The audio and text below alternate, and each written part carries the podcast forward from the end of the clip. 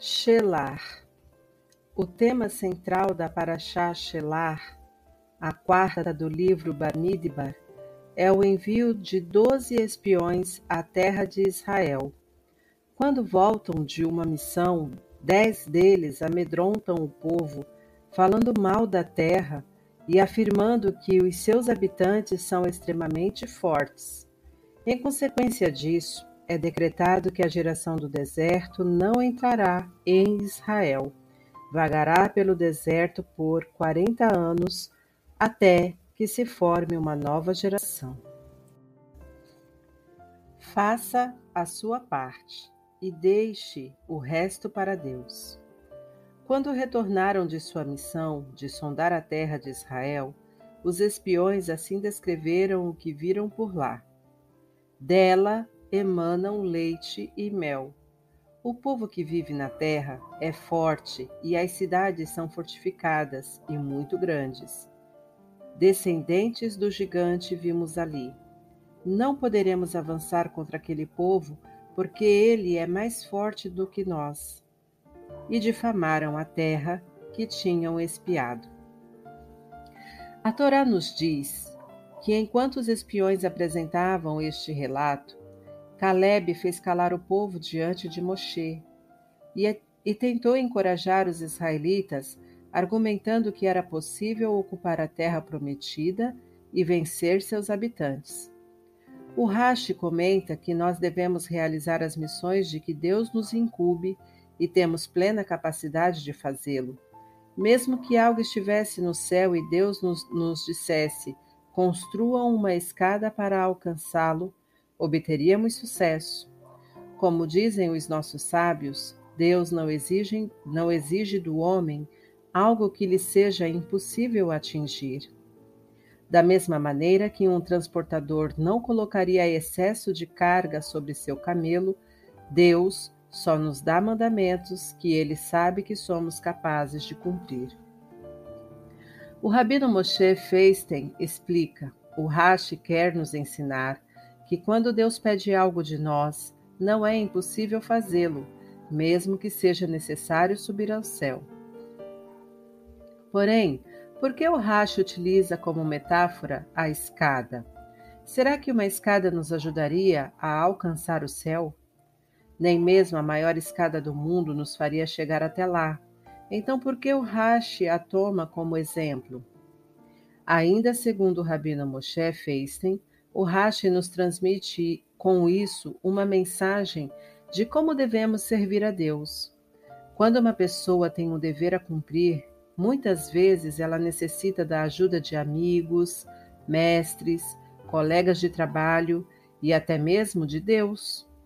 No entanto, antes de solicitar a ajuda, ela deve fazer todo o possível para realizar a sua tarefa não pode relaxar e não fazer nenhum esforço e logo pedir auxílio. Seja a obrigação de natureza profissional, comunitária ou pessoal, ou mesmo no âmbito de seu compromisso com Deus, não tem cabimento o indivíduo pedir assistência antes de tentar fazer tudo o que estiver ao seu alcance. Agora podemos compreender por que Rashi fala em construir uma escada para cumprir uma obrigação que hipoteticamente esteja no céu. É evidente que uma escada não leva ao céu, mas ela representa o máximo que se pode fazer para tentar atingi-lo e executar o mandamento. Depois de ter feito tudo o que estiver ao seu alcance, a pessoa pode pedir auxílio a Deus para conseguir chegar à sua meta, e Deus a ajudará, porque ela já fez a sua parte. Pensar e agir. Deus falou a Moisés: Envia para ti homens para que espiem a terra de Canaã. Essa paraxá relata o episódio dos líderes que foram espionar a terra de Israel. A ideia de enviá-los foi do povo, como explicam nossos sábios. Deus então disse a Moshe: envia para ti, ou seja, mande se quiser, a decisão é sua. Evidentemente, Moshe não duvidava da promessa divina de dar a Terra Santa aos judeus. Portanto, para que os espiões? O objetivo de Moshe era apenas que eles colhessem informações e descobrissem a melhor maneira de conquistá-la, como consta no seguinte versículo: Enviemos homens adiante de nós e que nos espiem a terra e nos informem o seu idioma, o caminho pelo qual subiremos e as cidades em que entraremos. Embora Deus tivesse prometido a terra de Israel ao povo judeu, um princípio fundamental da Torá estabelece que não podemos depender de milagres. Devemos fazer todo o possível pelos meios naturais para alcançar o que desejamos.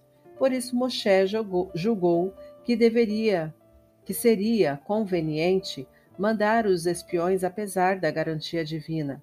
Mesmo assim, aconselhou-se antes com Deus.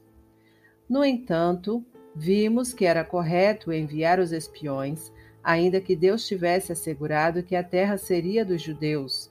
Não deveria o próprio Deus ordenar que eles fossem? Apesar de a Torá exigir que se faça tudo de maneira natural, sem esperar milagres, por que coube a Moshe deliberar? Além disso, quando foi consultado, Deus não emitiu uma opinião, deixando a resolução inteiramente nas mãos de Moshe. Como era óbvio que se deveria agir de acordo com as regras da natureza, não havia necessidade de Deus, de que Deus lhe dissesse como proceder, principalmente porque sua intenção era que o povo se esforçasse para cumprir corretamente a vontade divina. Dessa paraxá, extraímos duas lições eternas que nos mostram como agir e como não agir. Assim como os judeus que saíram do Egito tiveram de conquistar a terra de Canaã e transformá-la em Eretz Israel, um lugar sagrado, todo judeu em sua época tem uma missão semelhante: conquistar o mundo físico, colocando-o a serviço da santidade a fim de torná-lo sagrado. Há indivíduos que esperam um chamado especial, orientações explícitas e precisas para iniciar esse trabalho. Mas a Torá aqui nos ensina que às vezes é necessário deliberar sozinho. Cada um pode e deve pensar por si mesmo, verificar as possibilidades existentes e definir qual é a melhor maneira de concretizar o propósito de Deus, utilizando a matéria no serviço divino, a fim de transformar o mundo num local santo. Por outro lado, cabe à pessoa apenas estabelecer a melhor maneira de realizar sua missão, avaliar o que deve ser feito, mas não se é possível fazê-lo.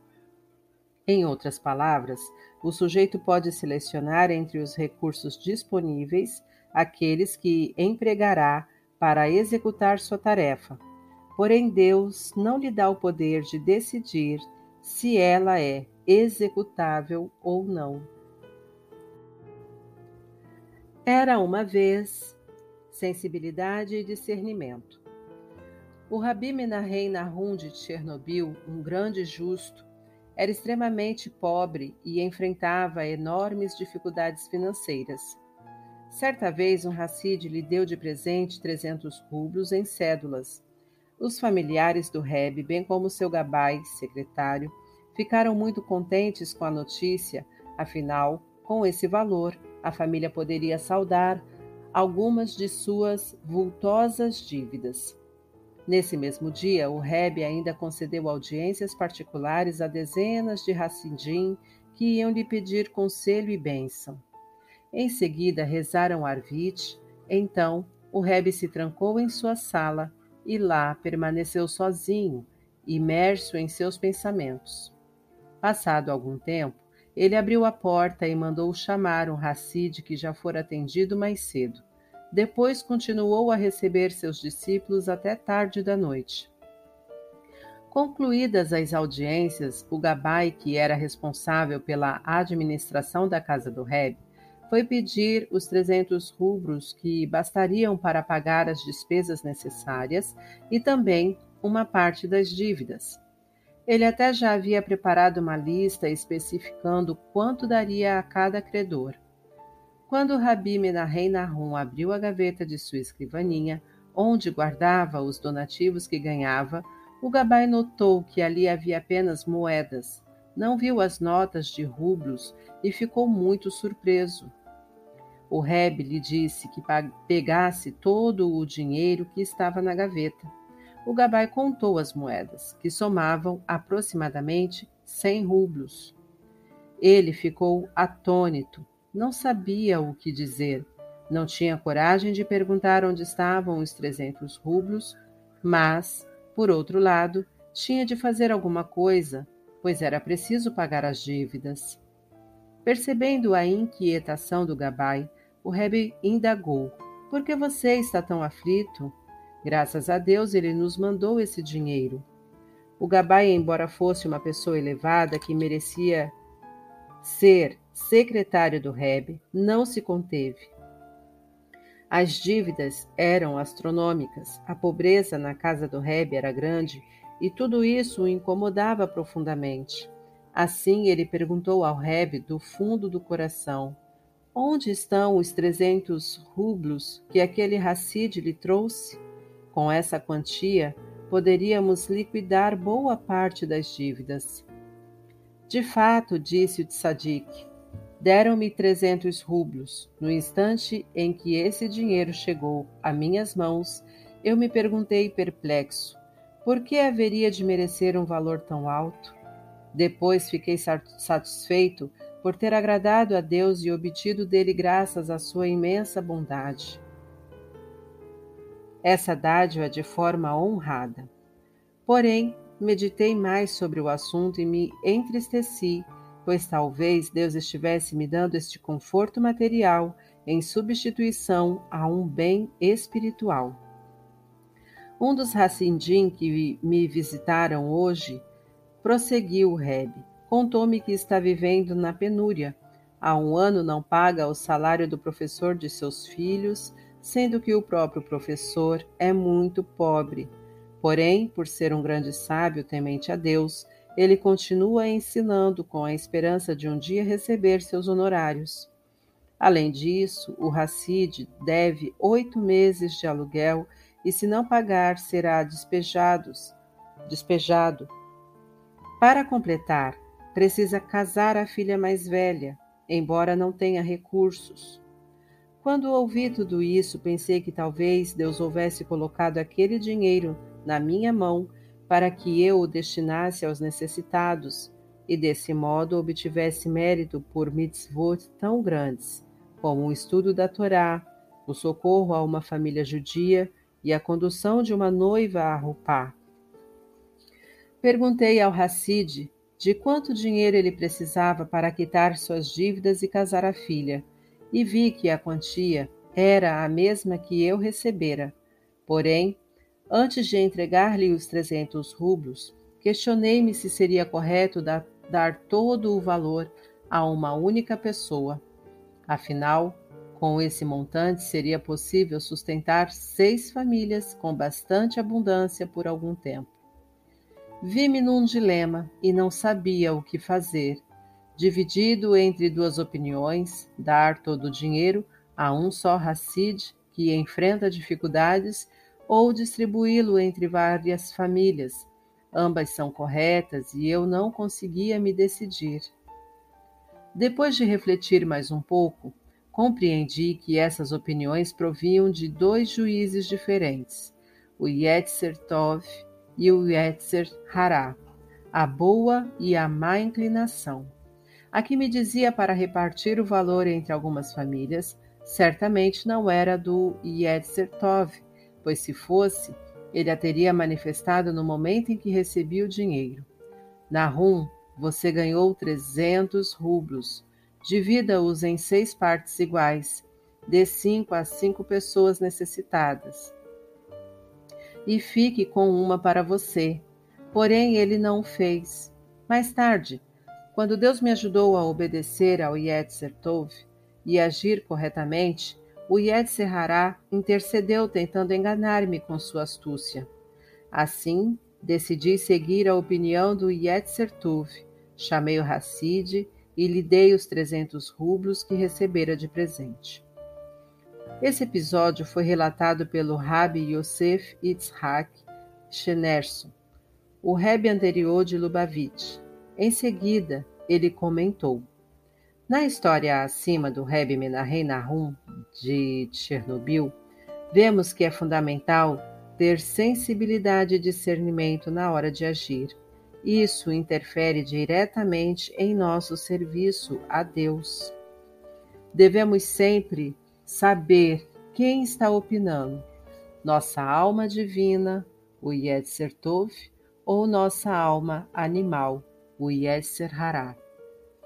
O Yetzer Hará é um enorme mentiroso que se faz passar por íntegro e temente a Deus, mas na verdade só quer influenciar a pessoa a fim de fazê-la pecar.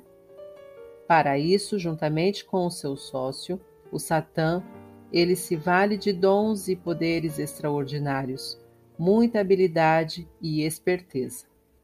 O estudo do Mussar dá à pessoa essa indispensável sensibilidade intelectual. Contudo, em grau menor, os principais aspectos desse discernimento podem ser adquiridos com o estudo do, da Hassidut. Aqueles que não têm a sensibilidade intelectual desenvolvida pelo conhecimento da Hassidut, mesmo que sejam muito tementes a Deus, grandes eruditos da Torá e sábios eminentes, podem falhar, autorizando o que é proibido, declarando puro ao impuro, proibindo, permitindo e necessário, proibindo o permitido e necessário e afastando o que é correto.